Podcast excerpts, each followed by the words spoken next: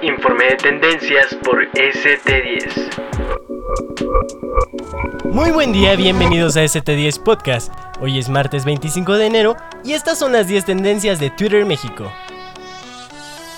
Iniciamos con la tendencia número 10 que le corresponde a Hugo Sánchez.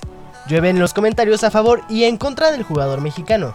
En el programa Fútbol Picante, Rafa Puente cuestionó el rendimiento de Hugo Sánchez con el tricolor, a lo que él contestó. Jugaba poco en la selección porque jugaba en el Real Madrid. Y yo no jugaba partidos moleros, yo solo jugaba partidos oficiales. También hacen alusión a su frase, si yo hubiera jugado en otra selección y no en México, yo habría ganado la Copa del Mundo, pero me tocó jugar en México. Número 9 es para Virginia Woolf.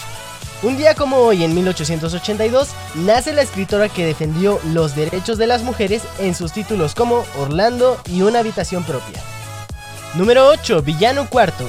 La AAA presentó La Ruleta de la Muerte, ocho luchadores que se juegan la máscara por el 30 aniversario de la empresa en los que se destaca a Blue Demon Jr., Villano Cuarto, Psycho Clown y Pentagon Jr.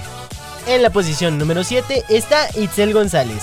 El Sevilla Fútbol Club presenta a la portera mexicana como su nueva jugadora. Enhorabuena.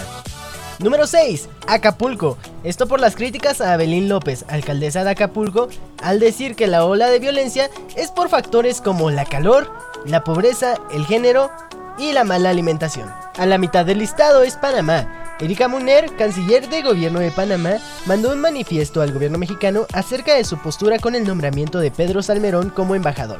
Esperemos informes de la Secretaría de Relaciones Exteriores en México. Número 4 es El Chapo. El Tribunal Superior de los Estados Unidos confirma la sentencia de cadena perpetua para Guzmán Loera. Número 3 es para Otero. El rumor se confirma. Juan Otero, delantero del Santos Laguna, se suma como refuerzo a las Águilas del América. Felicidades. Número 2 es para Sean Payton.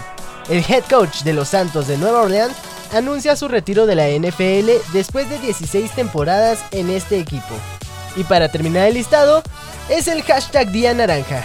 Cada 25 de mes se conmemora con el objetivo de generar conciencia para prevenir y erradicar la violencia contra las niñas y mujeres. Este fue el informe de tendencias de ST10. Soy Charlie Olivares. Para más información, consulta arroba ST10.